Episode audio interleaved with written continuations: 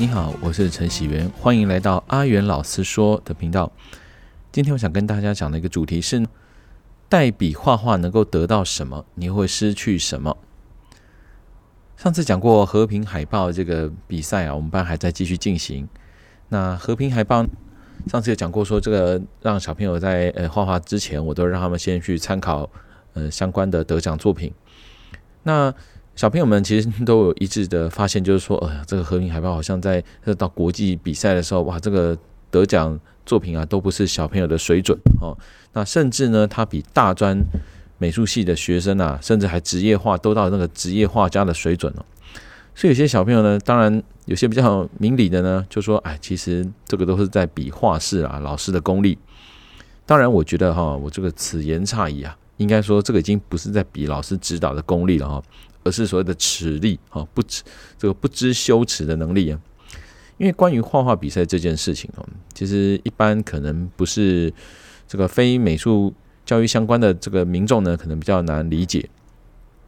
不过身处在这个第一线啊，已经其实五六年的这个我来看哦，真相就是说，小朋友们的创造力其实本身就局限在自己的心智，他们本身心智跟能力都还没有成熟，他本所以他们有自己的这个独特的风格。好，虽然说现在这个时代的进步呢，已经让这个世界啊各各方更多的创意，好，可以迅速的就汇集到我们的眼前，透过网络的形式，好，跟我们以前这个时候呢，当然已经不如像过去有这样的明显的资讯落差，所以你也知道，当然知道说，哎，可能有受到比较好老师的指导，他当然会比较好，那没有的，他只能像是土法炼钢这样起来。不过呢，这个。即使是如此，哈，这小朋友现在小朋友的画风跟视野当然会比以前再更好，这是无可厚非。但是他们还是局限在自己的这个能力发展上，因为每个孩子发展有这个阶段的能力。你要有这种很精细啊、很很细的这种描绘的能力，基本上是不太可能哦。而而且他们讲实在讲回来，就是说他们其实也很难理解大人这个创作的美感形式。哈，当然如果你真的有静下来去。去关心过小朋友的话啊，当然我我觉得我今天的频道也不是讲针对说艺术教育，而只是借这件事情想大家明白一件事哈。那我就形容就是说，小朋友其实他们也很难说哦，那我就就是要看你这样画，我我下次构图就会跟你一模一样，那是不太可能，因为他们就自己的一个理解呃图像的一个方式。好，那你静静的看会发现，他们那是那不是他们不成熟，有时候就是他们就是这样画。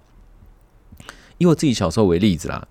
其实我我看我的爸爸，因为已经画完，我爸爸也会画画。他帮我修改，或者是老师啊，画美术老师帮我修改的时候，其实我还是真的觉得非常厉害。一小朋友看就哇，这怎么爸爸这样修的，画龙点睛哦。但其实当时我自己啊，其实当然还有能进步的空间，就能力上本来就有进步的空间。二来就是说，其实小朋友本来就有自己，像刚刚讲的有自己的画图方式，所以大家有听出来吗？创作是这件事哦，真的是急不来。往往小朋友的这个拙趣的这个风格之中，它本来就包含着技巧不成熟这一块，但这不意味着说大人就应该说啊，我应该为了要提升你这个技巧而剥夺，说我甚至连构图都帮你做，这样剥夺了他们创作的这个自由。所以，我们讲话说代笔能够得到什么？当然就是得到奖掌声啊，哦，虚荣心啊，当然得到一些名次啦，哦，非常好的名次。尤其像这种有重赏金的比赛，你就知道说，当然，呃。好一点的啊，就是说可能还是请请家教来帮忙。那更夸张一点，也许就直接请人家帮忙画嘛啊。那很多作品呢，一看就知道已经不是出于小朋友的手哦。也许那个画稍微有一点和小朋友画的没有那么的精巧，但是这个东西基本上都都是大人在画。那小朋友已经成了一个挂名的人。那这些东西当然对呃可能有钱人，就像我们有时候看那个呃印度不是个片吗？三个傻瓜就讲说，哎，他那原本误认成那个。呃，那个那个主角呢，是一个印度很有钱的人，他只是为了让儿子混一个学位，我就找他那个仆人比较会念书的帮他去念。哦，这对一些有钱人或当然是目光短短浅的来讲，也许是没什么。哦，但是我就不禁想起了以前有一位这个我认识一个呃广告高阶的一个经理人，哦，那时候因缘机会跟他成了朋友。他跟我讲了一句话，他说：“其实啊，赚钱不难啊，你良心盖起来要多少有多少嘛，对不对？”比如说，上至大企业，下至小吃摊，不都是如此吗？好，不好意思，我现在后面有到有一些工地哦，那请大家多多包涵。就是你想想看，就是我们就当你就算做小吃摊好了，你用廉价甚至是非食用的那种化学剂，其实都可以做出各种山珍海味啊。你随便淋下去，哇，再难吃的料理都变很好吃，对不对？你又还可以赚的金山银银山哦，楼楼一栋一栋买，看起来真的很成功啊！人生不就这样？但是报应是什么？那我们今天讲你会失去什么？或许你稍微有良心的人，你会觉得说：“哎呀，我因此就天天睡不着觉，因为你做亏心事，总怕有鬼会敲门。”那也许哪一天这样的报应，甚至也许影响到你的子孙，会让你后悔莫及。那我们讲的画图作作弊，这其实就是种作弊嘛。作弊这件事情呢，如果你不是真材实料的人呢、其实你就算交了这个精美的这个大作品，其实没多没过多久，你周围的人都看破你的手脚啊。像我们美术班，有时候也多少会有这样的同学，就是他交来的呃美术作品，就是比赛作品都非常的厉害，但平常你看他上课画就是那个样，就是真的就是一个很普通小朋友的作品，根本没有很厉害。你就大家心知肚明，就发知道是什么原因，对不对？何况这种呃所谓的假惺惺这种超水准的作品，你在专业人士的眼中，那、其实应该讲，我连稍有常识的路人都知道，你不过就是个长得比较可爱的骗子嘛，对不对？就是你觉得会有多少人真心为你感到佩服呢？或许在颁奖台上，大家都嘻嘻哈哈、热热闹闹啊，但是就这样过去了。不过这群得奖者啊，我就像是可能就像个穿国王新衣的人，会不会怕就是？哪哪一个有个天真的小孩子，突然就戳破你这个美丽的谎言？因此哈，即使画画比赛跟这个世界总是倡导的这个优胜劣败的这个价值观，但我想，我若不是我们真的有那种天赋异禀的才华，我当然还其实美术真的还是有这种人，就像数学这种天才，还是有这种天才。可是我觉得一般人，我们基本上我们不是嘛。我觉得就诚实面对自己，好享受这个创作，至少我们会心安理得。一天过得比一天更好，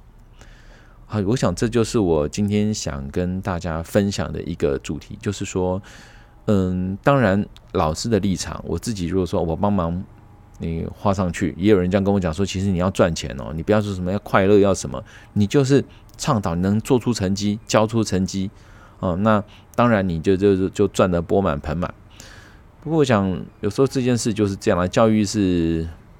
百年大计嘛，尤其我们自己有下一代，也会去思考说，今天当然就像刚刚讲的小吃摊，我也可以去做一个教人家专门调化学药剂的人，然后就可以赚大钱的人，我也可以因此这样赚大钱。但是要不要？我讲这就是一个价值观的选择。那自己这样看下来，会觉得说，到最后你想，就算得奖好了，我再会再会帮人家润饰得奖好了，我尽全力帮一两位同学，好，你就得到第一名。然后呢，在我执教生涯中，绝对不会是那一两位。那会不会更多的人因此在日后怨恨我，怨恨说这个老师就是专门一个帮人家作画作假的人？哦，我就等于像是一个也许大陆某一地区这种专门做假画的那种人，是不是我的定位就是这样子？哦，那我愿意吗？哦，就是可能夜深人静的时候想想啊，其实我对这社会的贡献就是提供一个作假的一个一个需求这样子。哦，那这可能不是我真正想做的事，所以我也做了这样子的一个频道。那也很希望呢，有听到呃有知音，那当然你听到也欢迎你可以给我一些呃正面的回馈啦，或者什么，我觉得我都会非常的感恩跟感激。呃，谢谢你收听这个频道，那我们就下次再见喽，拜拜。